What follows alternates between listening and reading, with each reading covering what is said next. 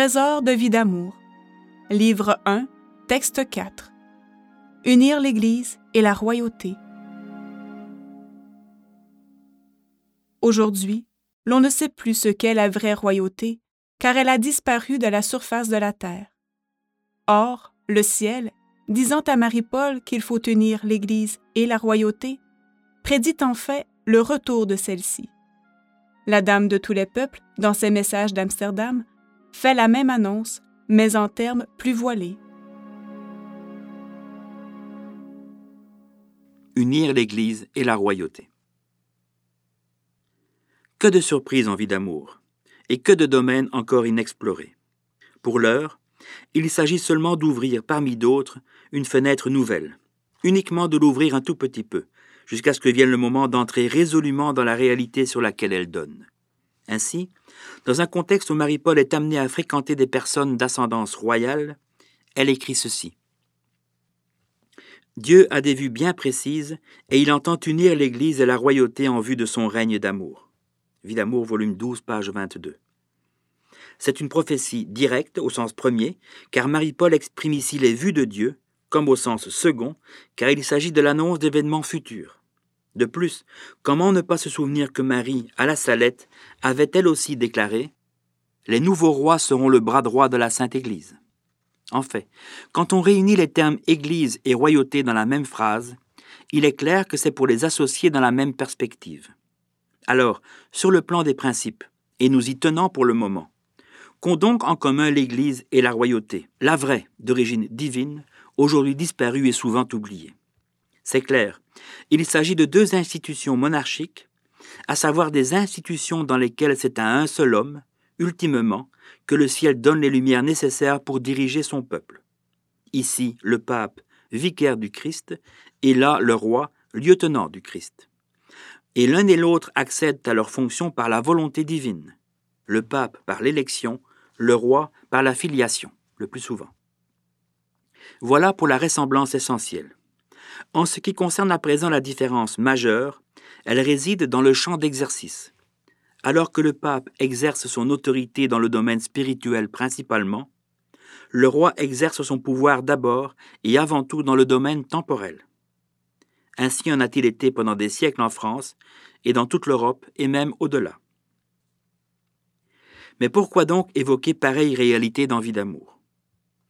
Il y a sans doute à cela d'excellentes raisons. L'une, et non la moindre, étant de mettre en évidence, une fois de plus, la correspondance inépuisable existante entre vie d'amour et les messages donnés par la Dame de tous les peuples en Amsterdam.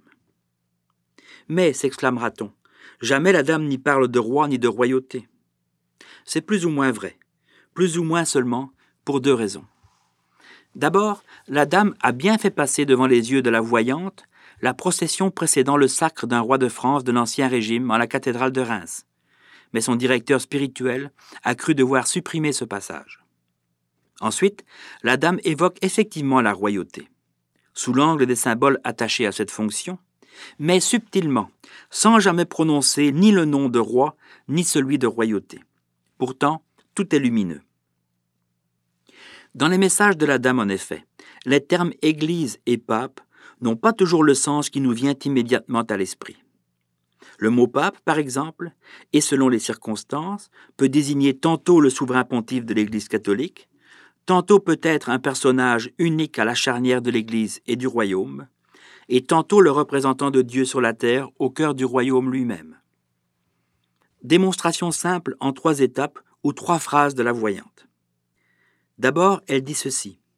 Alors paraît le pape, je ne vois que son buste. Il se tient au fait des scènes de la vision. Il porte une couronne bizarre tout ornée de pierres précieuses. J'entends prononcer une tiare. 25e vision. La tiare est la triple couronne propre au pape. Elle a toujours symbolisé l'autorité pontificale, mais elle n'est plus portée par les papes depuis Paul VI. Puis la voyante dit ceci. Le pape, debout, saint de la tiare, tenant d'une main le sceptre, il présente l'autre, deux doigts levés, en un geste hiératique. 27e vision.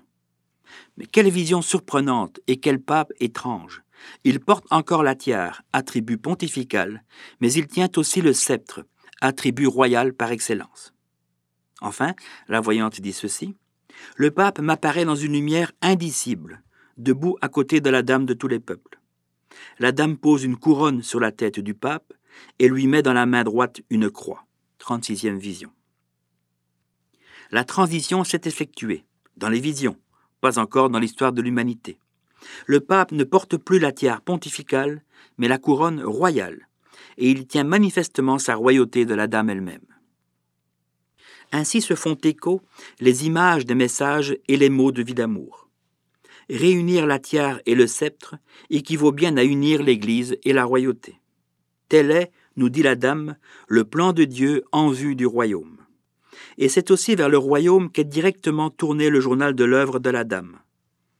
On ne le voit parfois plus, à force de l'avoir trop vu, mais ce journal dans lequel elle a tant écrit n'a pas pour nom l'Église, mais bien le royaume, et, détail prophétique, il arbore en son titre même, au-dessus du M de Marie, la couronne royale.